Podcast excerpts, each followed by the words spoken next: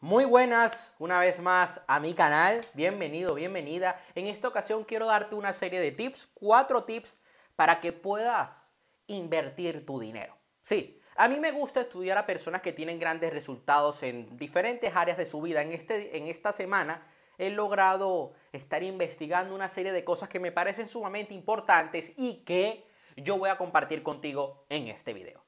Quiero ser directo, a mí me gusta que tú puedas aplicar estos puntos, que no te quedes solamente en la teoría, sino que lo lleves a la práctica y puedas comenzar a obtener resultados. El primer tip del día de hoy es que puedas diversificar. Sí, no puedes poner todos los huevos en una canasta. Yo te recomiendo que tengas una cartera de inversiones.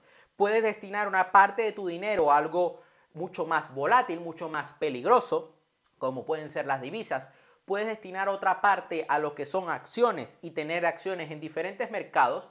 Por ejemplo, puedes tener acciones en empresas españolas y en empresas americanas, por ejemplo, o solamente en empresas americanas de cierto tipo de sector. Hay gente que, por ejemplo, em, hace meses atrás, con todo este tema de la pandemia, estaban invirtiendo en Moderna, estaban invirtiendo en la industria farmacéutica y lograron ganar dinero por los avances que se dio con el tema de la vacuna. Es saber estar, es saber investigar. En el tema de inversiones en acciones hay mucho análisis fundamental detrás. Tienes que ver mucho la situación. No es tanto como el análisis de criptomonedas o de divisas en el que te puedes basar más en lo técnico que en lo fundamental. Hay gente que se salta esa parte, sí, y te puedes dar el lujo pero en la parte de acciones juega una gran parte este tema de, las noticias, de la situación de la empresa, de la economía dentro de la empresa, porque muchas veces se crean gaps en el mercado es por las noticias. A veces se crea gap de mercado así porque sí, por un tema de volumen, por un tema de compras y ventas. Ok, pero la gran mayoría de veces, o muchas de las veces, mejor dicho, se crean son por cierto tipo de noticias políticas, económicas, cuando va a haber una OPA, cuando va a haber una adquisición de una empresa, cuando se liberan resultados de la empresa y son mejores de lo esperados o peores de los esperados. Esto lo vi en un curso hace tiempo de acciones españolas. Entonces, yo te recomiendo que diversifiques, que tengas diferentes fuentes de ingresos. Yo hace años, cuando, hace años ya cuando estaba con 14 años de edad, ¿eh? aprendí de Tai López que un millonario promedio tiene al menos 7 siete fuentes de ingreso. Yo te voy a decir algo que yo dije en mi tercer libro. Está bueno diversificar, pero cuando estás empezando a emprender, y esto va a ir para todos esos emprendedores que están viendo este video y que tienen ganas de empezar a invertir, de empezar a diversificar sus fuentes de ingreso, tienes que enfocarte en una fuente a la vez. Potenciar esa fuente de negocio, hacer de que esa fuente de, de ingreso, ese negocio, vaya en automático, o sea, crear un sistema para que no dependa de ti y luego enfocarte en tu otro negocio. Y así sucesivamente, hasta que puedas darte el lujo de apartarte un poco y que esas fuentes de ingreso puedan trabajar sin tu presencia. Para mí, yo, eh, mi opinión personal y mi filosofía de vida es que siempre hay que estar pendiente de cómo van las fuentes de ingreso de, ingreso de uno y cómo van esos negocios. Porque uno tiene que ser un líder, uno tiene que estar pendiente de que todo vaya bien. Allá donde pones tu foco va la energía.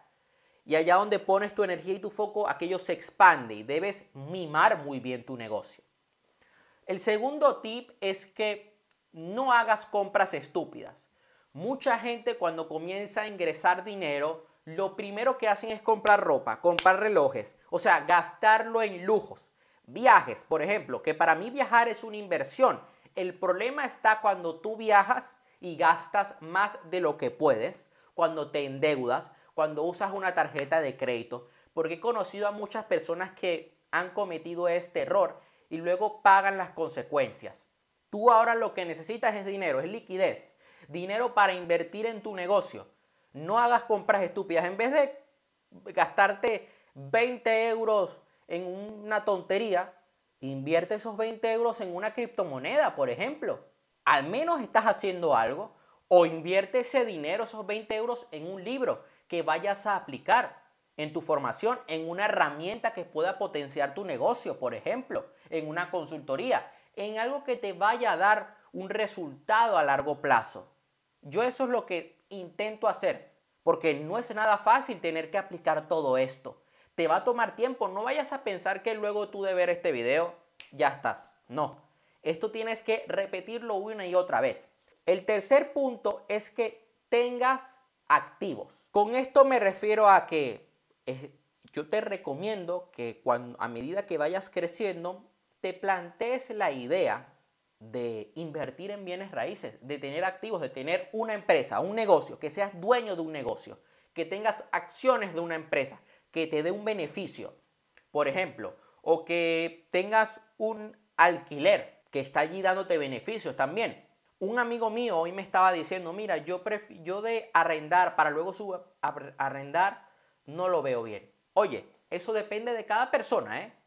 Yo conozco personas que sí que pagan el alquiler de una vivienda, de una vivienda, llegan a un acuerdo con el dueño de dicha vivienda y ponen en alquiler esa vivienda. Entonces están ganando dinero sin tener que invertir tanto.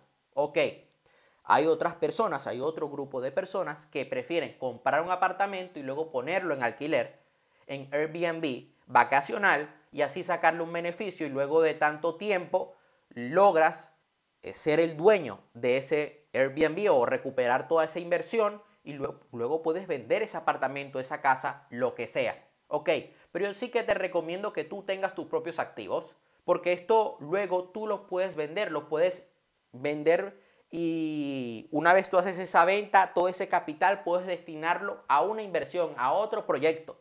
Y así sucesivamente, y vas jugando con tu capital y vas rotando tu capital.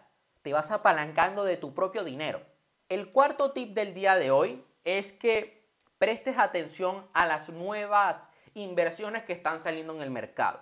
Yo quiero darte la advertencia de que probablemente pierdas tu dinero. Probablemente eh, cometas un error. No, no era una, una buena fuente de ingreso, una buena inversión, por decirlo así. Ok, pero al menos has aprendido algo. Entonces, yo te recomiendo que una parte de tu dinero la uses para arriesgarte un poco, para experimentar en esas cosas nuevas que están saliendo a la luz, esas nuevas criptomonedas. Yo conozco personas que se dedican a buscar proyectos blockchain para invertir en ellos. Esperan que salgan en Binance, en, alguna, en algún exchange de este tipo, invierten su dinero y logran sacar grandes rentabilidades. Yo te recomiendo que hagas esto, que logres informarte un poco sobre, sobre este tema de las criptomonedas. Hay una web que te voy a dejar ahí abajo, no tengo link de referido ni, ni nada, que se llama Cryptonari. Es una herramienta, es una plataforma en la que tú pagas una suscripción mensual y te dan informes de diferentes criptomonedas en las que puedas invertir.